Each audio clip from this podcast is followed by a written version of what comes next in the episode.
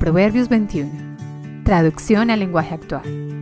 Ante Dios, humildad. En las manos de Dios los planes del rey son como un río. Toman el curso que Dios quiere darles. Todo el mundo cree hacerlo mejor, pero Dios juzga las intenciones. Más que recibir ofrendas y sacrificios, Dios prefiere que se haga justicia y que se practique la honradez. Hay tres cosas que son pecado. Ser orgulloso, creerse muy inteligente y vivir como un malvado. Cuando las cosas se piensan bien, el resultado es provechoso. Cuando se hacen a la carrera, el resultado es desastroso. Las riquezas que amontona el mentiroso se desvanecen como el humo. Son una trampa mortal. La violencia destruye a los malvados porque se niegan a hacer justicia. Quien mal se comporta lleva una vida difícil. Quien vive honradamente lleva una vida sin problemas. Más vale vivir en un rincón del patio que dentro de un palacio con una persona peleona.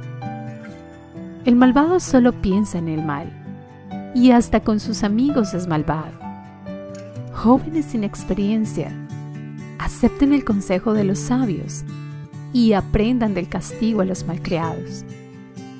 Dios es justo y sabe bien lo que piensa el malvado, por eso acaba por destruirlo. Quien no hace caso de las súplicas del pobre, un día pedirá ayuda y nadie se la dará. Un buen regalo calma el enojo, si se da en el momento oportuno. El hombre honrado es feliz cuando ve que se hace justicia, pero ¿cómo se asusta el malvado? Quien deja de hacer lo bueno, pronto termina en la tumba. Quien solo piensa en fiestas, en perfumes y en borracheras, se queda en la pobreza y jamás llega rico. Los malvados y ladrones tendrán que pagar el rescate de los hombres buenos y honrados. Vale más la soledad que la vida matrimonial, con una persona agresiva y de mal genio. En casa del sabio hay riquezas y perfumes, en casa del tonto solo hay desperdicios. Busca la justicia y el amor y encontrarás vida, justicia y riquezas. Basta un solo sabio para conquistar una gran ciudad. Quien tiene cuidado de lo que dice, nunca se mete en problemas. Qué bien le queda al orgulloso que lo llamen malcriado y vanidoso. El perezoso quiere de todo, lo que no quiere es trabajar. El hombre honrado siempre da y no pide nada a cambio.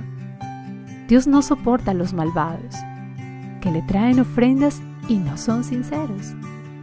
El testigo falso será destruido, pero al testigo verdadero siempre se le da la palabra.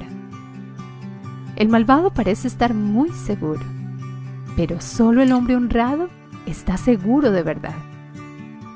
Reconozcamos que ante Dios no hay sabiduría, ni conocimiento, ni consejos que valgan. A los soldados les toca preparar sus caballos para el combate, pero Dios es quien decide a quién darle la victoria.